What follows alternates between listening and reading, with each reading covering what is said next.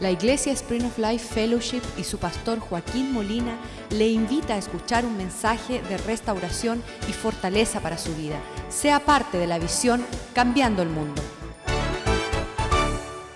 Padre, te damos gracias, oh Dios, por tu misericordia sobre nuestras vidas. Hasta aquí tú nos has traído. Si no fuera por tu fidelidad, hace tiempo que hubiéramos desfallecido. Hace tiempo que hubiéramos perdido rumbo. Tú nos das la capacidad de entender tu palabra, ir en pos de lo supremo, interesarnos por lo que te interesa a ti. Tú pagaste preciosa sangre en la cruz del Calvario para redimir y comprar el precio de la salvación de nuestras almas. Padre, pedimos que esta mañana nos dé más entendimiento cómo hemos de transitar y navegar esta vida para finalizar, oh Dios, victoriosamente el triunfo de nuestra salvación.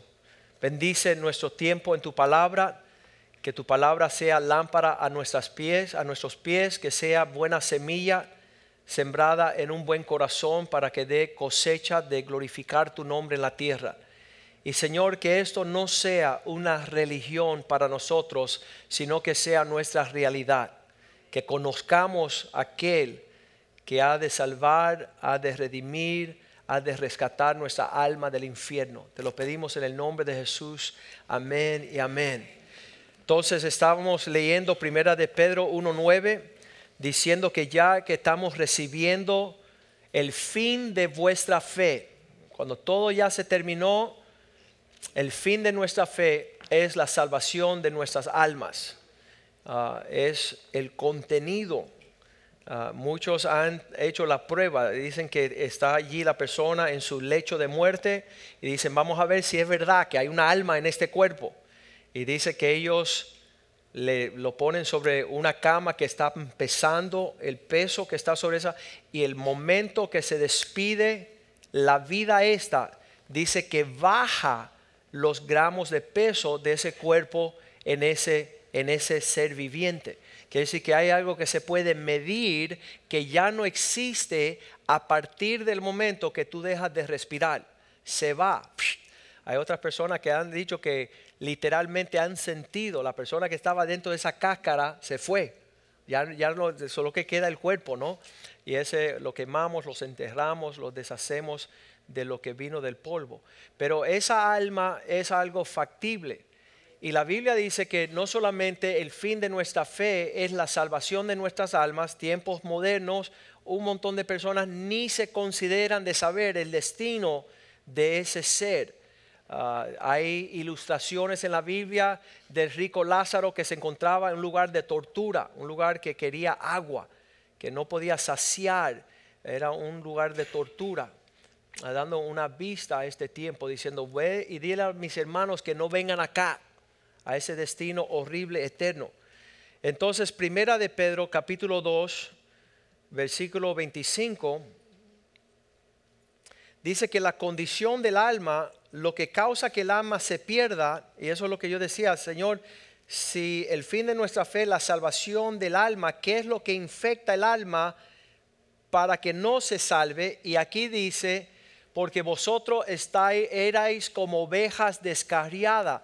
Lo que sucede con el alma es que siempre quiere coger otro rumbo.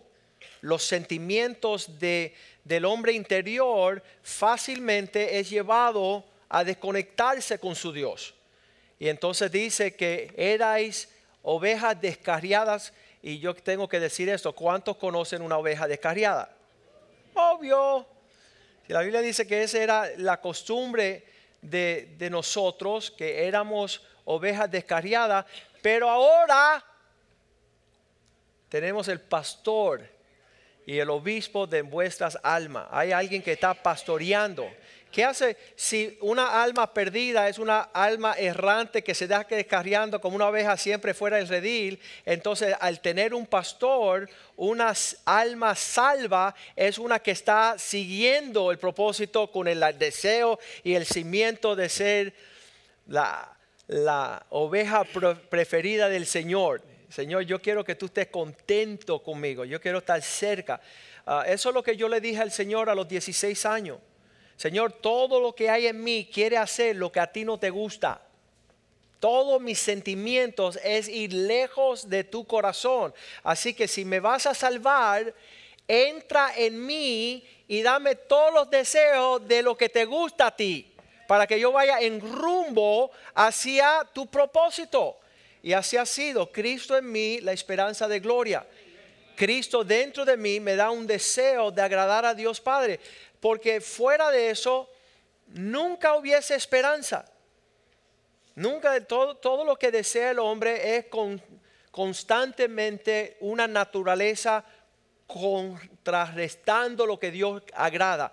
Pero ahora tenemos, hemos vuelto al pastor de vuestras almas. ¿Y qué es lo que quiere el pastor? Dirigirlos en una forma correcta. Entonces, ¿qué es la batalla de esta alma que se quiere descarriar, ir errante? ahora teniendo un pastor de las ovejas, Jesucristo, que está dirigiéndote hacia el Padre. Primera de Pedro 2.11 ah, dice que ahí hay una guerra. Y dice que, amados, yo os ruego como, os ah, como a extranjeros, ah, personas que están en un lugar desconocido, y peregrinos que están de pasada, Pedro está escribiendo, yo, yo les ruego, amados, que ya que estamos de pasadas como extraños en este mundo, que os abstengáis. Esa palabra súper importante.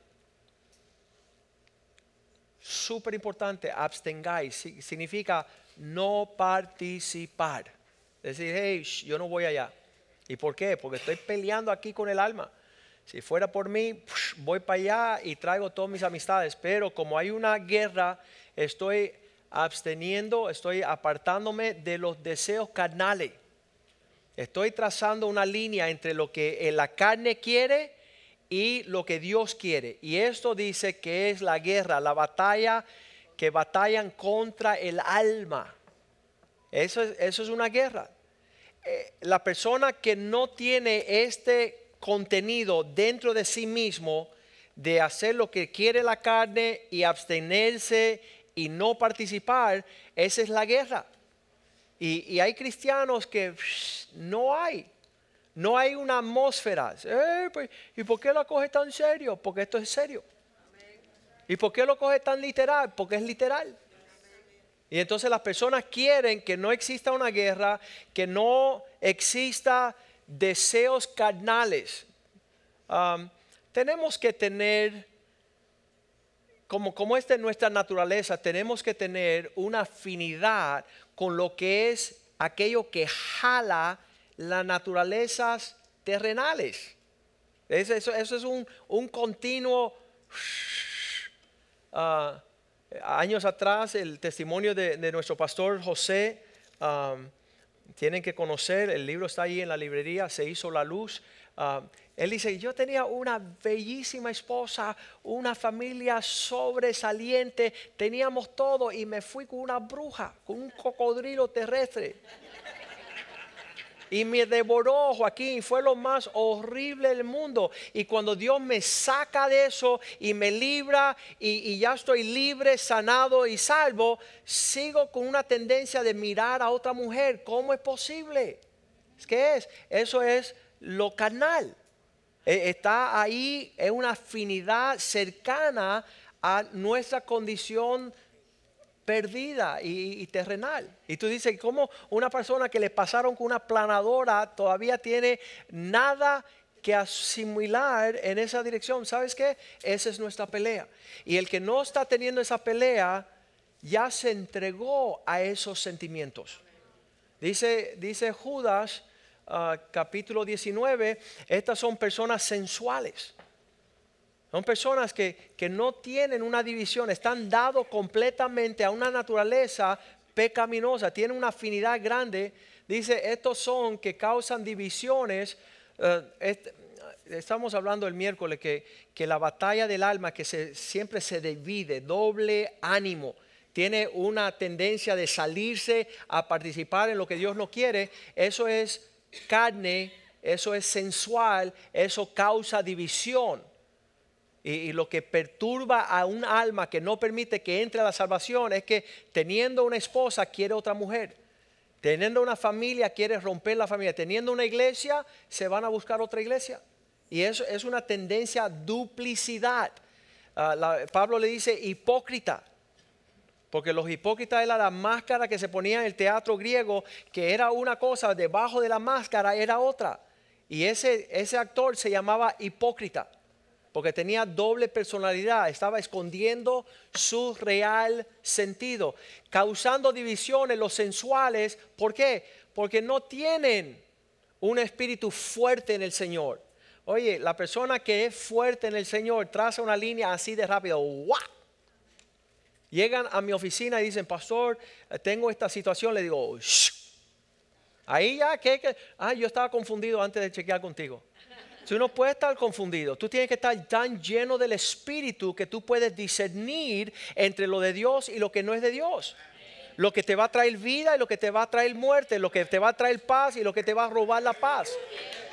Y eso es, eso es ah, lo que Dios está haciendo en nosotros. Entonces Pablo está diciendo en 1 de Pedro 2.11,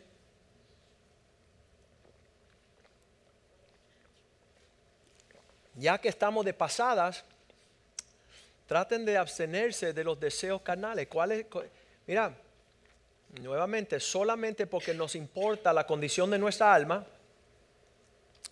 ya eso te lleva a la responsabilidad de no vivir en una vida duplícita, doble, doble ánimo. Estábamos estudiando el miércoles que este, la persona que nunca va a ver a Dios en su vida, Santiago 1, versículo 7, dice, no piense que tal hombre reciba nada de Dios. Es decir, que el propósito que Dios tiene para ti, no piense pues quien tal haga que reciba cosa alguna del Señor. Yo siempre he dicho que el Señor es sumamente generoso y dadivoso. Dio su Hijo, su Espíritu, su gracia, su fe, dio, dio una nueva vida, dio un rescate, ah, dio la salvación. Por gracia, no piense que éste reciba nada del Señor. ¿Por qué? Versículo 8. Pues tal hombre es de doble ánimo esa palabra doble ánimo estudiamos el miércoles. Aquellos que no están llegando el miércoles, a ustedes no le interesan la prioridad de las cosas del Señor, pero el miércoles Dios manda una palabra para librarnos. Esa palabra ah, habla de dos almas. Una, eh, Dios dio una alma para llevar al cielo. Este hombre ha, se han separado sus sentimientos ah, y él lo mismo le parece estar en el mundo como estar en el Señor, ir a una fiesta y emborracharse con amigos borrachos y estar en la Santa Cena participando. Es un doble ánimo. Y, se les rompió la pureza de la singularidad. Por eso dice Romanos 16, 17, que nos apartemos de todo aquello que causan. Hermanos, fíjense en aquellos que causan divisiones. Aquellos que, que, que están locos. Oye, Joaquín, ven que hay unas mujeres que tenemos aquí, no le digan a tu esposa. Son personas que están dividiendo tu devoción. Teniendo una esposa, tú quieres dos, quieres tres, quieres cuatro. Teniendo una iglesia, quieres tres, quieres cuatro. Teniendo una provisión del Señor en familia, tú rompes tu familia. Esto tropieza contra la doctrina que vosotros habéis aprendido y que os apartéis de ellos. No solamente que te, te fijes en ellos, sino que te aparten de ellos. Nunca ellos tienen unidad de propósito. Sus almas están infectadas. Mateo 24, 12 dice, en los últimos días estos se enfriarán su, su amor hacia el Señor. Ellos andarán por haberse multiplicado la maldad, el amor de muchos se enfriará. Habrá condiciones en ellos que no le causan poder distinguir, distinguir y, hacer diferencia entre aquello qué es el propósito de, Dios y, qué es. ¿Sabes lo que es esto? Esto es la persona más peligrosa en la guerra. Tú vas con tu equipo de soldados, oye muchachos, vamos. Y, y este hombre se le olvida si está con ellos o está a favor de ellos y él lo mismo te mete un tiro a ti que él no sabe de qué equipo él pertenece.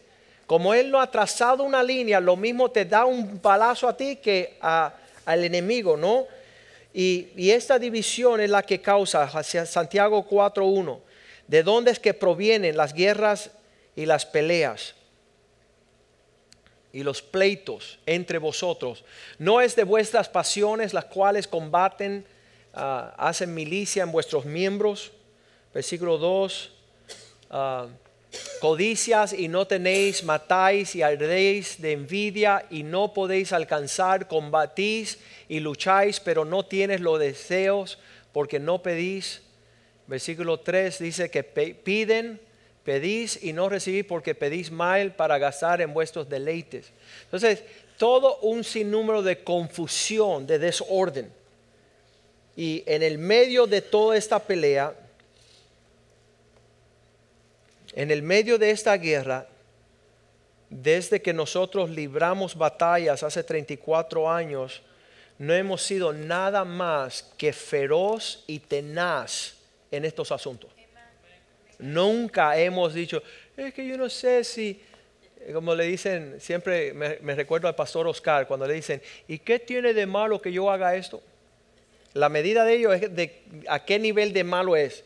Y entonces él le contesta, ¿y qué tiene de bueno?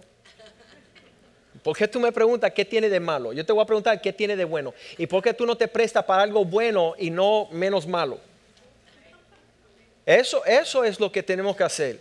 Y, y realmente ah, las personas que toman esta mentalidad son a nivel de fuerzas especiales. Eh, significa que el que sabe que está en guerra está en batalla en todo momento. No hay una forma, un, minuto donde dice, oye, ¿sabes qué? Ahorita voy a tomarme un tiempo libre. En la guerra eso no existe. Las personas que están aquí, que han estado en la militar, saben que todo en una guerra importa. Cómo tú viste, cómo tú miras, cómo tú caminas, dónde vas, con quién andas, con quién hablas. En estos días las personas están tan confundidas, salieron varias celebridades. Pues yo le voy a tirar una bomba a la Casa Blanca. Y se fueron a llevarlos presos. Porque ellos no entienden la seriedad de las palabras que uno habla. Pero el necio anda ambulante, sin ningún interés de lo que hace, ni cuándo lo hace, ni cómo lo hace. Y, y con esos hombres realmente no andamos ya de una vez. ¿Por qué? Mira qué fuerte escribe aquí el versículo 4, Santiago dice adúlteros. Eso no significa adultos.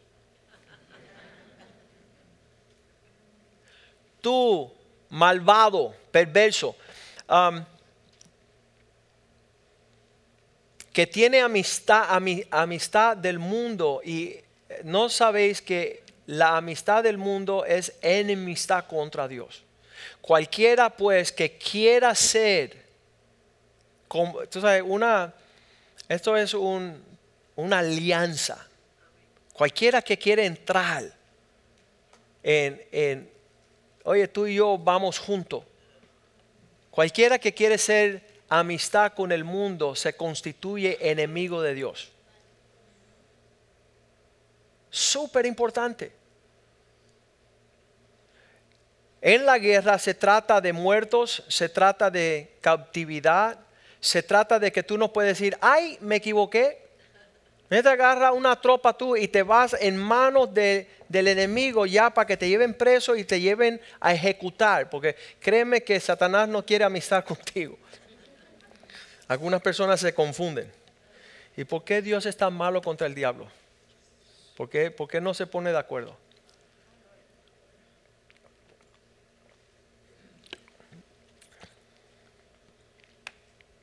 Yo quisiera que tuviéramos un margen de poder estar a favor de Dios a este nivel. Versículo 5, o no sabéis que las escrituras nos dice en vano, el espíritu que Él ha hecho morar en nosotros anhela, te anhela celosamente, te desea, es, es un sentimiento fuerte. Eh, las personas se olvidan allá en Éxodos capítulo 14 que la batalla del Señor se ilustra en el ejemplo de el pueblo de Israel que se libra contra el faraón. Éxodo 14, 26. El Señor le dice a Moisés, estrecha tu mano sobre el mar para que las aguas vuelvan sobre los egipcios, sobre sus carros y sobre sus caballería. Ah, hay cristianos que llevan ya 5, 10, 15, 20 años y todavía no saben cómo trazar un, un límite de las personas que vienen a esclavizar, cautivarlos. Y Dios le dice a Moisés, extiende tu mano en esa dirección. ¿Y cuál es el corazón de Dios? Um, fuerte en batalla es nuestro Dios. Es, es agresivo de manera versículo 27, él no quería apacentar a los lobos. Entonces Moisés extendió su mano sobre el mar y cuando amaneció, el mar se volvió en toda su fuerza y los egipcios al huir se encontraba con el mar y Jehová derribó a los egipcios en medio del mar. Si esto no te trae un sentimiento de alegría como diciendo, yes, todos estos malvados que me quieren esclavizar, que mueran de un instante a las manos del poder de nuestro Dios. Vamos a darle un aplauso al Señor. Versículo 28 dice allí, y volvieron las aguas y cubrieron los carros y los caballería y todo el ejército del faraón que había entrado tras ellos en el mar. No esa es la parte más favorita de este versículo. Dice, no quedó de ellos ni uno. Ni uno. ¡Wow! Todos ejecutados. Um, hay personas que no le gustan. A ver, pastor, hay que orar por ellos porque quizás Dios le, le dé arrepentimiento. ¿Sabes qué? Dios haga juicio con aquellos que quieren que nosotros volvamos a la esclavitud. Y dice allí versículo 29, um, los hijos de Israel fueron por el medio del mar en seco. Y había años atrás que, que un estudioso de la Biblia, un profesor, nosotros le llamábamos el profesor Núñez, había estudiado estas escrituras bien fuertes, decía que la forma que muere los carros del faraón es que cuando Dios sopla el mar rojo se hace hielo y se frizó. Y así es que pasó como si fuera tierra seca Israel. Y tú dices, nunca hubiera pensado que un desierto exista ese frío, pero ah, acuérdate que una de las plagas era el, hielo que cayó del cielo. Ah, no sé cómo se dice, geo, granizo cayó. Entonces Dios sopla, congela el mar rojo, cruza cruza el, pueblo de Israel y ahora queda que viene detrás a los egipcios y dice allí que ellos pudieron caer como plomos en el agua. Y entonces eh, si es como plomos, mira, vamos a leer um, Éxodo 15, 5. Ahí es el versículo clave que él siempre Ah, mencionaba y dice, los abismos los cubrieron y descendieron a las profundidades como piedra. Entonces ellos cayeron de arriba, parece que, se derritió eso y cayeron y se fueron para abajo y, uh, Egipto, los caballos, los carros se ahogaron, no porque así como hizo Hollywood que las paredes se levantaron y después le cayeron encima, no, más bien ellos se cayeron y se fueron para abajo cuando intentaron a pasar.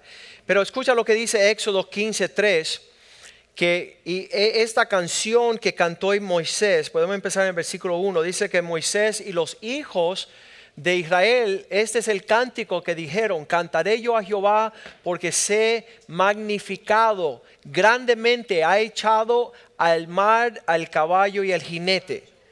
Los libró de batalla. Versículo 2, el Señor es mi fortaleza y mi cántico y ha sido mi salvación. Este es mi Dios y yo lo alabaré, Dios de mi Padre y lo enalteceré. ¿Qué dice el versículo 3? Jehová es varón de guerra. Eso es uno de los títulos del Señor, que Él es, Él es competente, Él es experto, Él sabe hacer estrategia para victoria. Jehová es su nombre, Él tiene nombre entre los que pelean. Versículo 4, al faraón echó en el mar los carros de faraón y su ejército, sus capitanes más excelentes fueron hundidos en el mar rojo. Entonces, uh, súper importante la tenacidad de nuestro comportamiento. Nuevamente, hay cristianos que no le ven la seriedad a estos asuntos, que le parece poco la preparativa. Cuando el amigo mío, Carlos, amigo de la infancia, de toda la vida, tiene su familia, el hijo mayor,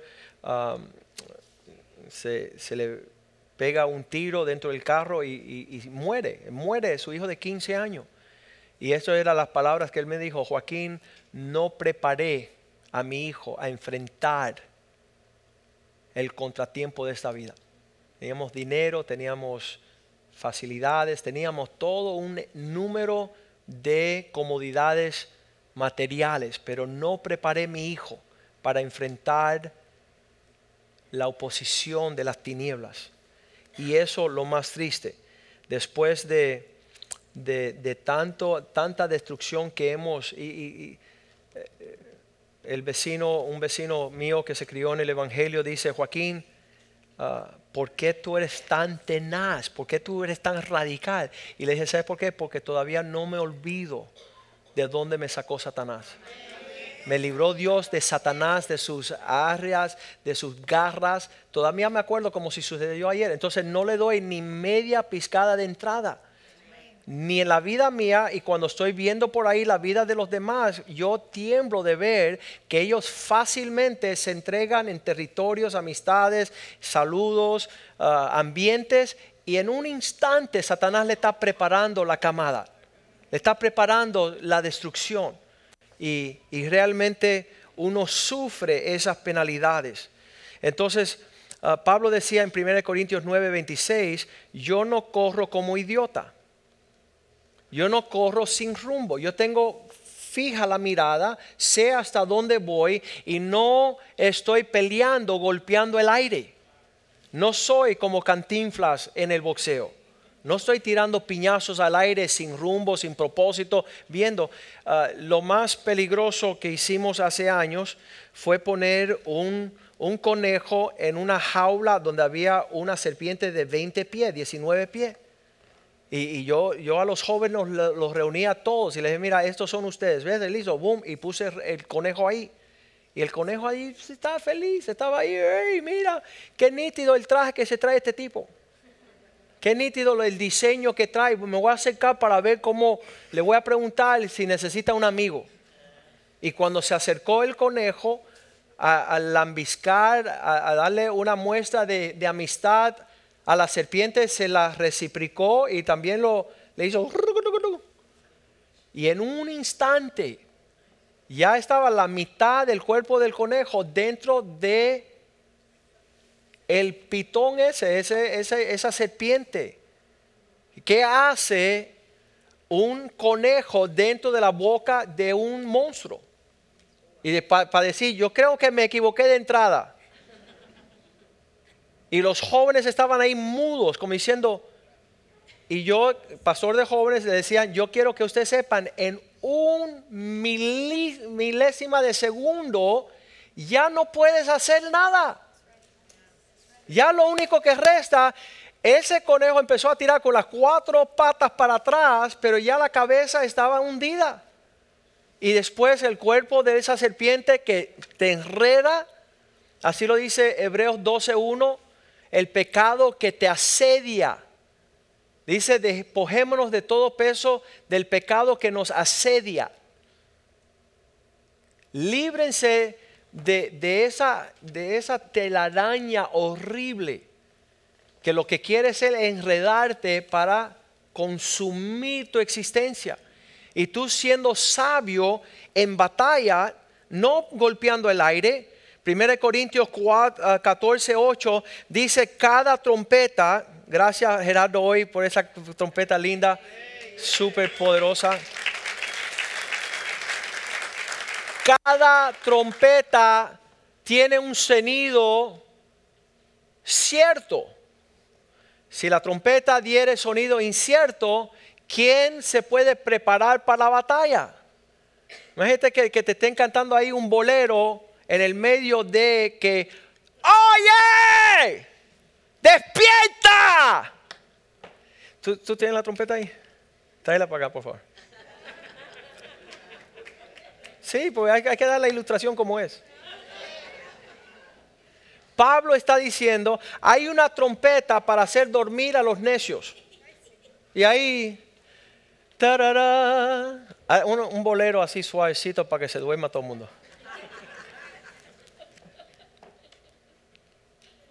A mi manera.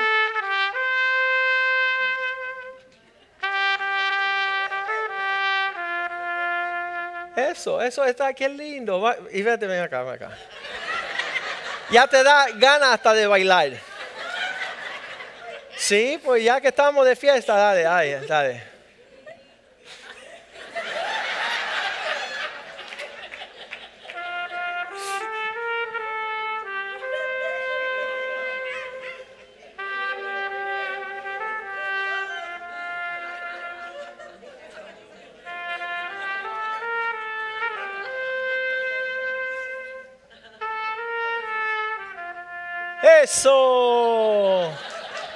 Ok, ahora escuche eso.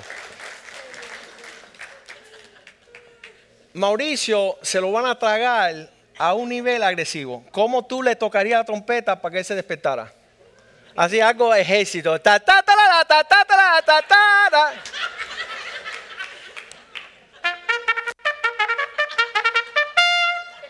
¡Corre! Sí. En serio, haz algo serio. De soldado así, de, para despertar los soldados que vayan a la guerra.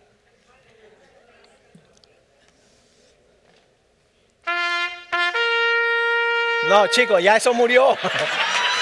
Eso es que murió el tipo.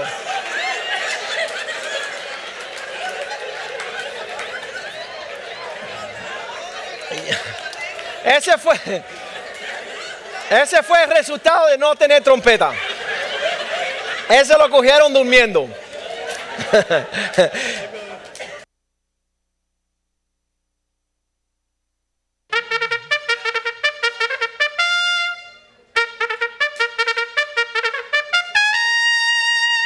Eso. Gracias, Gerardo.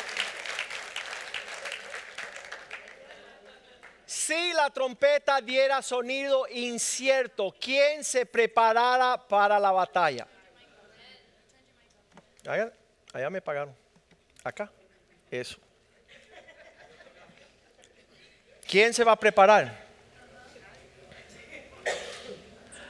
A dormir mi niño, a dormir mi amor,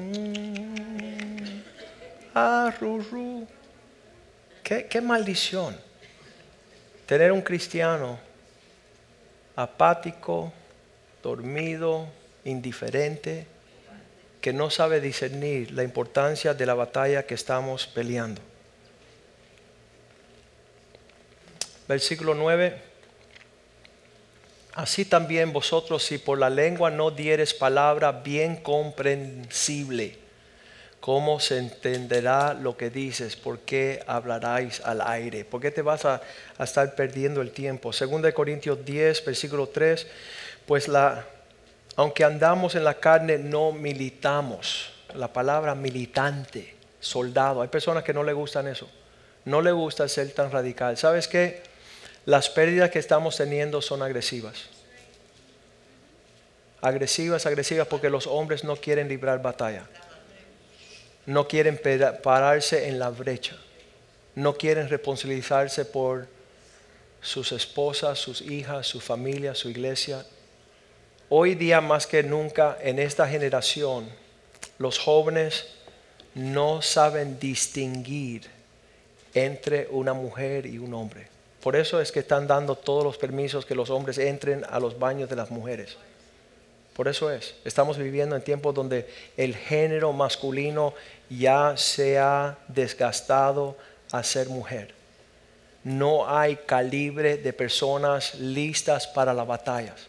Que aunque mandamos en la carne, no militamos según la carne, no razonamos. Ah, versículo 4, pues las armas de nuestra milicia las armas de nuestra milicia ah, no son carnales, sino poderosas en Dios para destruir fortalezas. Esas fortalezas son ladrillos que se van levantando a lo largo de la historia y hacen unas fortalezas grandes. Ya la próxima generación no puede librar batalla.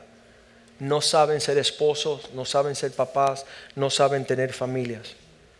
Llegamos al Perú y un hombre me dice, ¿qué tiene de malo a que mi esposa sea la que enfrente los problemas de la vida? Y le digo, bueno, en toda la historia los hombres que tienen vergüenza nunca pondrían a sus esposas al frente de la batalla.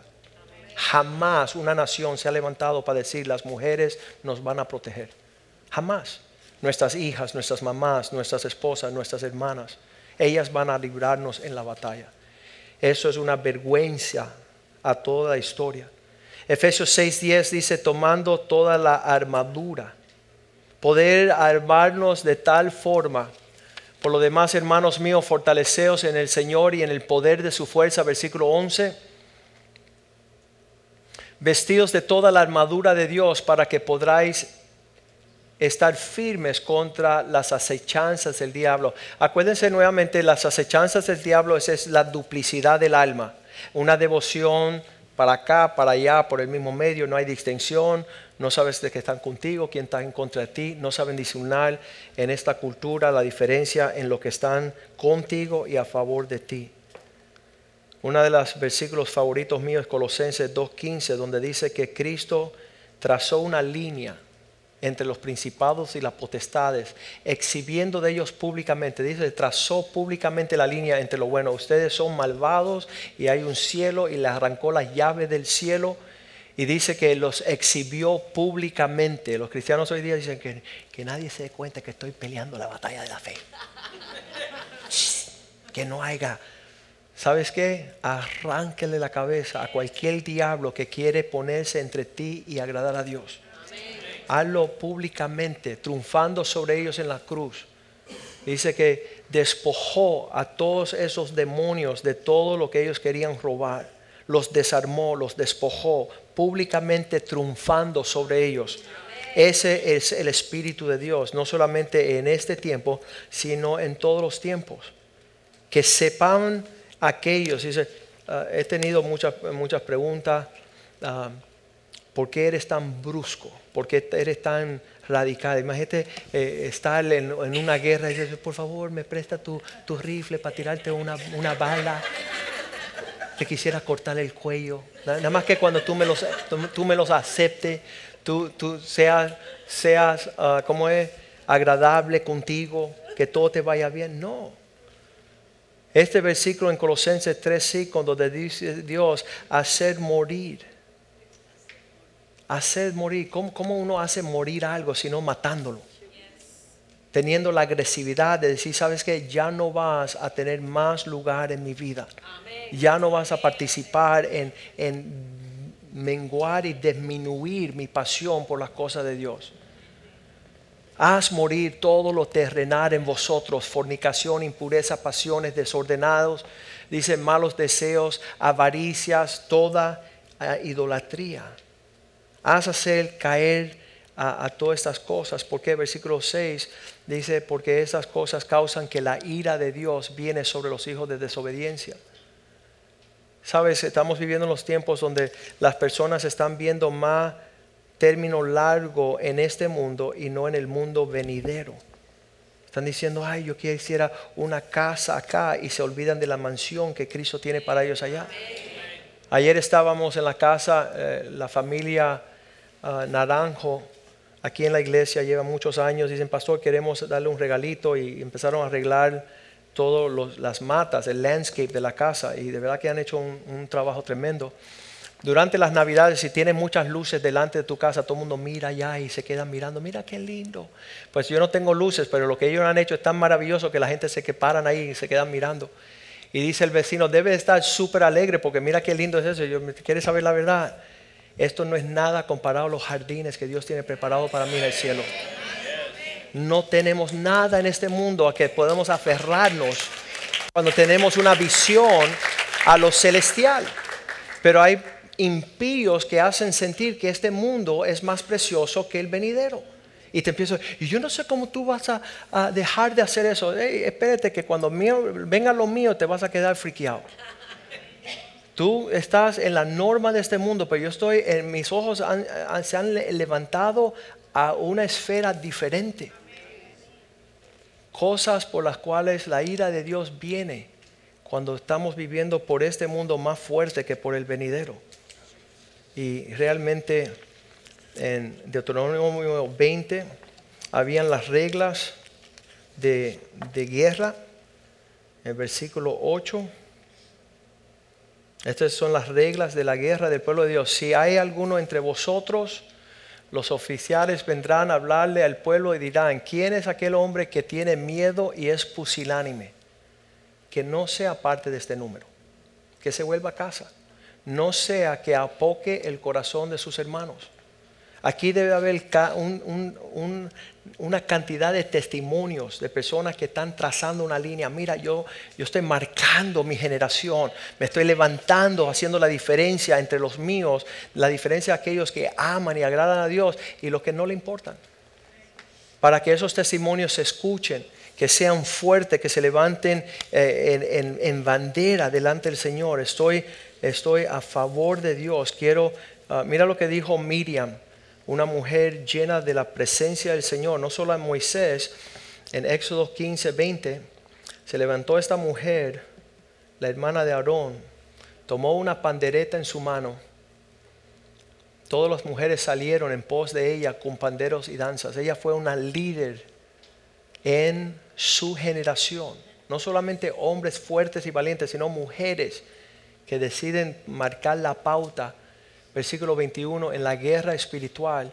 Y ella con todas estas mujeres, María les respondía, cantar a Jehová porque en extremo se ha engrandecido. Mira qué bueno y qué grande es nuestro Dios. Ha echado en el mar el caballo y el jinete, levantando cánticos a su Dios, hablando de las victorias que habían alcanzado con lo que Dios había hecho en sus medios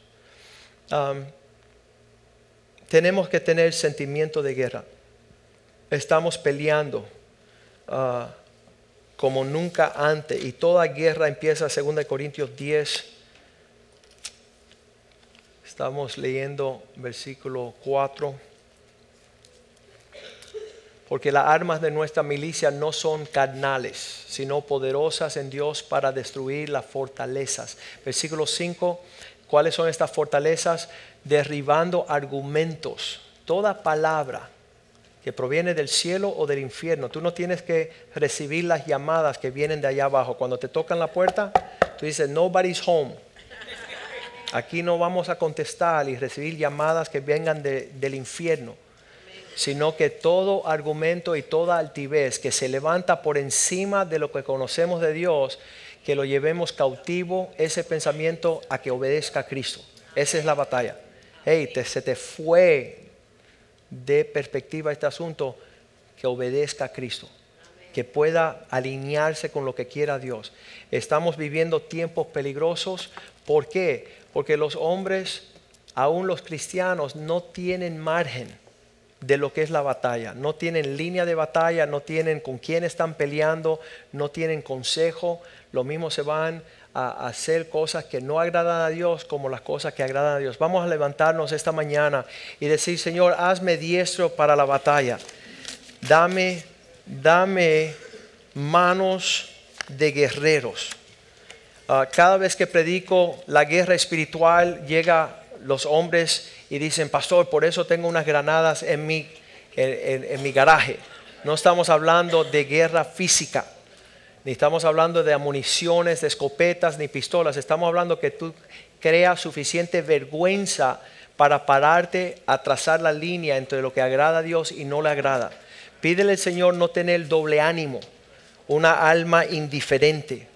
Eh, pastor, en verdad ni importa, en verdad eh, no, no hay que ser tan radical. La palabra radical significa cimentado, arraigado. ¿Sabes qué? Sí tenemos que ser radical. Tenemos que tener raíces profundas en Cristo, convicciones profundas, tener ese sonido de la trompeta de la guerra. Y yo espero que si no sabe tocar guerra, por lo menos salga, gritándole a los suyos. Corran que peligra vuestra alma. Corran que peligra vuestro testimonio. Corran que peligran. ¿Sabes? Ah, la persona que, no piensa lo, serio que es la batalla, había un hombre, me contó esta historia, a él lo habían contratado ir a la guerra de Vietnam y él no quería ir. Entonces, él se quedaba en los Estados Unidos y se entrenaba. Entonces él se entrenó con los tanques de guerra, se entrenó, lo tiraron a una selva 90 días para vivir con una cuchilla, él tenía que sobrevivir esos 90 días lo, tiraron de los paracaídas. Él quería seguir el entrenamiento para no ir a la guerra de verdad en Vietnam. Y entonces la final entrenamiento era de desactivar minas de tierra. Y dice que él cuando tomó ese curso había un hombre ahí que nunca llegaba a clase. Si llegaba a clase se dormía y si no se dormía se le olvidaba el libro. No, no estudiaba bien. Y cuando llegó el final el examen final, él dijo, ven, yo te quiero ayudar a ti desactivar esta mina. Él dijo, no te quiero cerca de mí, de Cuando tú revientes, quiero que revientes allá. Y lo mandó a destapar una mina a unos caminos ahí al lado de un árbol. Y ese hombre se fue para allá y efectivamente a los minutos ahí hubo una explosión y el hombre fue herido, fue, fue lastimado bien tremendo. Y hay ciertos cristianos que andan así. No leen su Biblia, no, no están llegando a, los servicios. Como, yo quisiera saber qué sucediera a aquellos militares. ¿Dónde está Fermín? Fermín, el, soldado que no llegaba así un miércoles por la noche cuando estaba citado, ¿lo votaba o lo llevaba preso? ¿Qué hacía? Preso. Preso. Ese, no, ese no sirve para soldado. Entonces eh, hay personas que, que están viviendo su vida cristiano diciendo que son soldados de Cristo y andan ambulantes como unos payasos. Y la persona más peligrosa en un campo de batalla, en una guerra, es la persona que llega cuando le parece y no llega cuando no le parece. Y entonces le toca la, trompeta y él ni la escucha.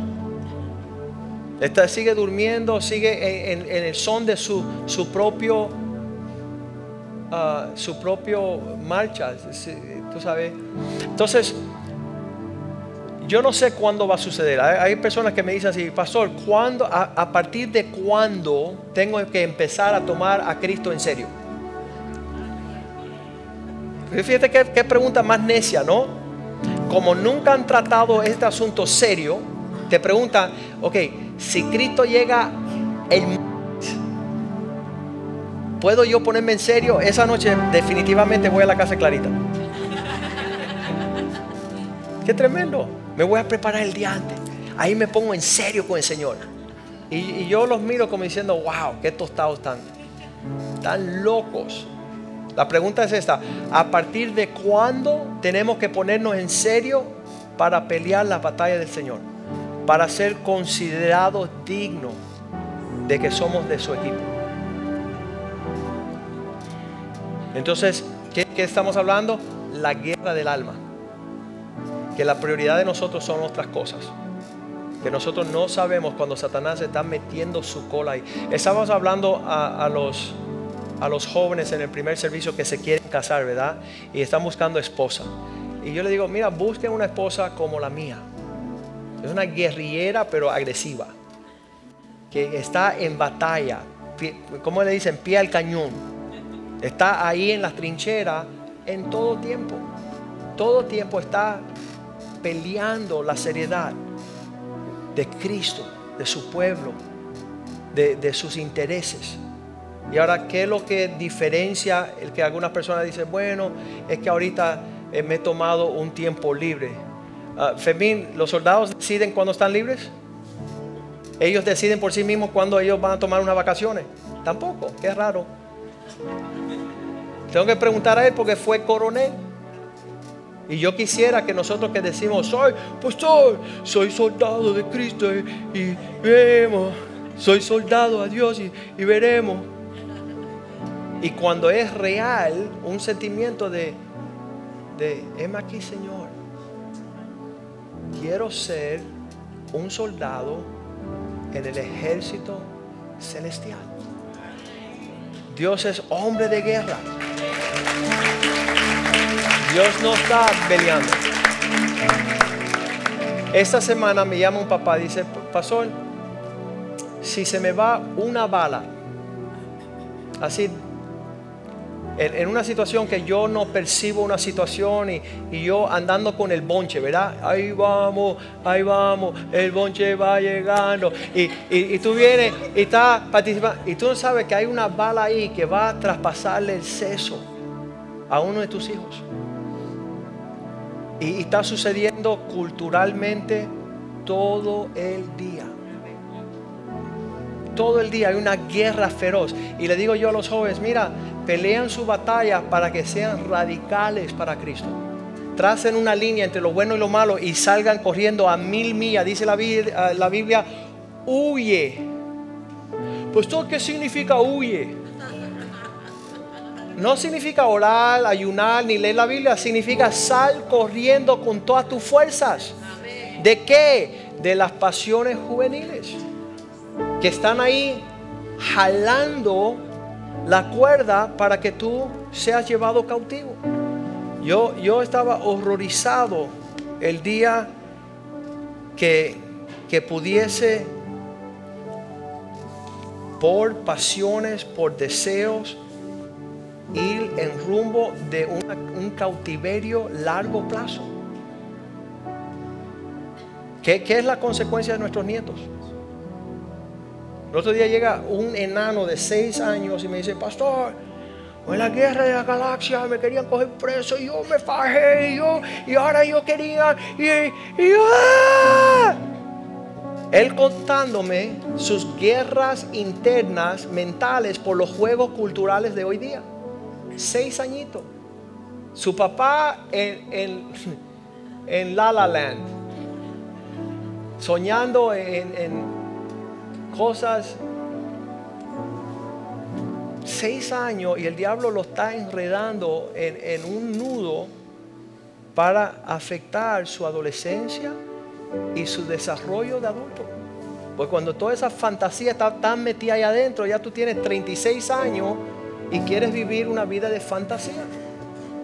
Y empieza a los seis, Satanás es apto a la guerra. Hay un montón de versículos en la Biblia que habla de él, de no perder el tiempo. Dicen las estrategias de Satanás, de guardar de sus ah, dardos. Él está empleando una estrategia a largo plazo para acabar con nosotros. Vamos a cantarle una canción al Señor esta mañana. Y, lo único que puedo decir yo a la luz de esta prédica es que estamos en guerra.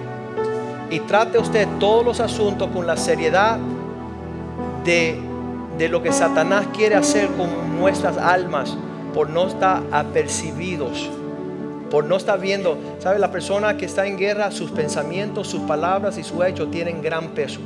Personas me llegan a mí y me dicen, oye pastor, y me dicen dos cosas. Y cuando yo le contesto bien fuerte, dicen, no, pero tú eres demasiado fuerte. No, pero lo que tú me estás proponiendo es fuerte también. Lo que tú estás pretendiendo también saca todo un ejército en un rumbo diferente. Eso no existe. Entonces vamos a ponernos en serios, ah, hombres, mujeres y niños que estamos en medio de la guerra, en medio de la batalla estamos librando las almas de aquellas personas que están a nuestro alrededor continuamente. Todo en una guerra importa. La comunicación, el supply de agua, de comida, de ropas, el poder descansar y reposar, estar alerta, estar precisos, estar en un solo sentir todas estas cuestiones. Por eso quizás Es un mundo, las personas que están enlistadas como soldados tienen una perspectiva totalmente diferente que el ciudadano común. El Señor, nos ha llamado a nosotros ser sus soldados. Estamos frente a la batalla, estamos alertos. Ah, qué lindo es que cuando uno está en ese sentir, produce hijos que también tienen el mismo sentir. Están las perspectivas, están, no, andan vagando, trazan línea entre lo bueno y lo malo en un instante, no están vagando, es una incertidumbre mediocre. Ah, bueno, es que no es tan malo, tan malo, tan malo. Padre, danos un corazón como el de David, que quería pelear las batallas del Señor y quería derribar gigantes. Quita todo pusilánime, quita todo temeroso, todo cobarde en nuestros medios. Que seamos un pueblo tenaz, fuerte, que seamos capaces de derribar lo que no es tuyo. Poder enfrentar y, y ser la justicia entre las tinieblas y la luz. Que lo hagamos abiertamente, que lo hagamos con el valor y el coraje de un soldado que da su vida por causa de su amigo, que pelea la batalla del Señor como corresponde. En esos días que son tiempos terribles y tenebrosos, donde no hay hombres ni mujeres dispuestos a pararse con la bandera de Cristo, haznos partidario, haznos mártires, oh Dios, que podamos morir a nuestro orgullo, a, nuestra, a nuestro sentido de significancia, Señor, en este mundo, teniendo un precio mayor de valor como buenos soldados de Cristo.